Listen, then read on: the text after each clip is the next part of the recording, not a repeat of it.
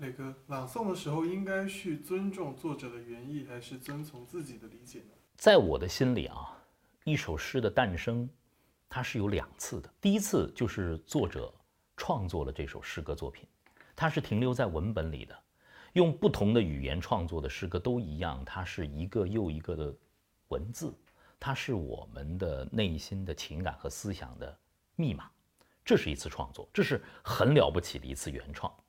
但是，一个诗歌的第二次诞生，就是当它被人不同的人变成有声语言朗读出来的时候，当它朗读出来的那一刻，它又一次降生了。那么，我们到底是应该尊重原作呢，还是去尊重自己内心的感受呢？您问了一个特别特别好的问题。我觉得一首诗，它既然是原创，特别是留下来的名作和名篇，它一定有道理的。作者的情感，创作这首诗的时代背景，每一个诗句所表现出的那种意象、色彩、情感的浓度，每个朗读者都是要去认真的体会，而且非常尊重原作者的表达。这就是一首诗的基调。如果一首诗的基调错了，朗诵的再好也不对。你想想，如果你把《琵琶行》啊，朗诵的活灵活现，非常的跳跃，好像很开心一样。你觉得这首诗你朗诵的再好，会对吗？它就缺少了《琵琶行》的那种“浔阳江头夜送客”的惆怅啊，基调错了，那就都不对。还有就是回到朗读者本身，因为刚才我说过，朗读是一件什么事情啊？是一首诗和一个人的碰撞，在单位时间内的。爆炸，它是一个内在能量的外化的过程。那这个人就很重要。一首同样的诗和不同的人碰撞，它的结果是不同的。因为每个人的经历不同，每个人的内心的丰富程度不同，我们的体悟不同，我们的语言表达的方式不同。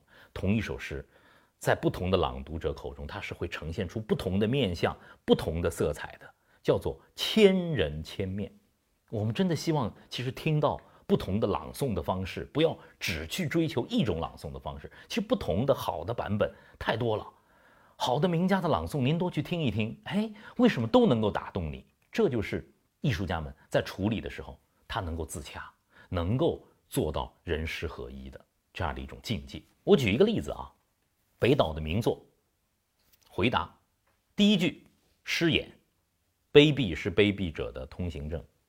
高尚是高尚者的墓志铭，我就听到过非常多的版本。有一种是这样的，您听听看：卑鄙是卑鄙者的通行证，高尚是高尚者的墓志铭。它像不像一个标语？像一个刻在石头里的口号？这就是整首诗的诗眼，啪放在你的面前。我还听到过另外一种版本，它是带着悲悯、带着批判的。卑鄙是卑鄙者的通行证，高尚是高尚者的墓志铭。他做了一个鲜明的对比：卑鄙成为了通行证，他批判；高尚成为了墓志铭。他惋惜，你都能感受到，但我更喜欢的版本是一种更平和的版本，就是北岛在七十年代创作这首诗歌的时候，其实是一代人，一代人经历了磨难、羞辱、厌弃之后，发自内心的一个呐喊：这个世界怎么会是这样的？卑鄙？是卑鄙者的通行证，高尚是高尚者的墓志铭。他是平静的说出来的，但不是没有力量，他的力量完全含在内心里。这就是今天这位网友提的问题，也是所有的朗读者都会问的一个问题：到底是忠于原作，还是忠于自己的内心？磊哥的回答我们的朗诵一定要忠于原作，保证基调的正确，基调不能错，路径不能错。但是每个人都会有自己的感受，人诗合一，千人千面。有的时候朗诵很像音乐的演奏，作曲家的创作是一个更大的创造力，他把一个原创的作品放在那里。但是不同的演奏家用不同的方式和情感去演奏同样作曲家的作品，你都能听出感动。这就是朗诵如歌的密码。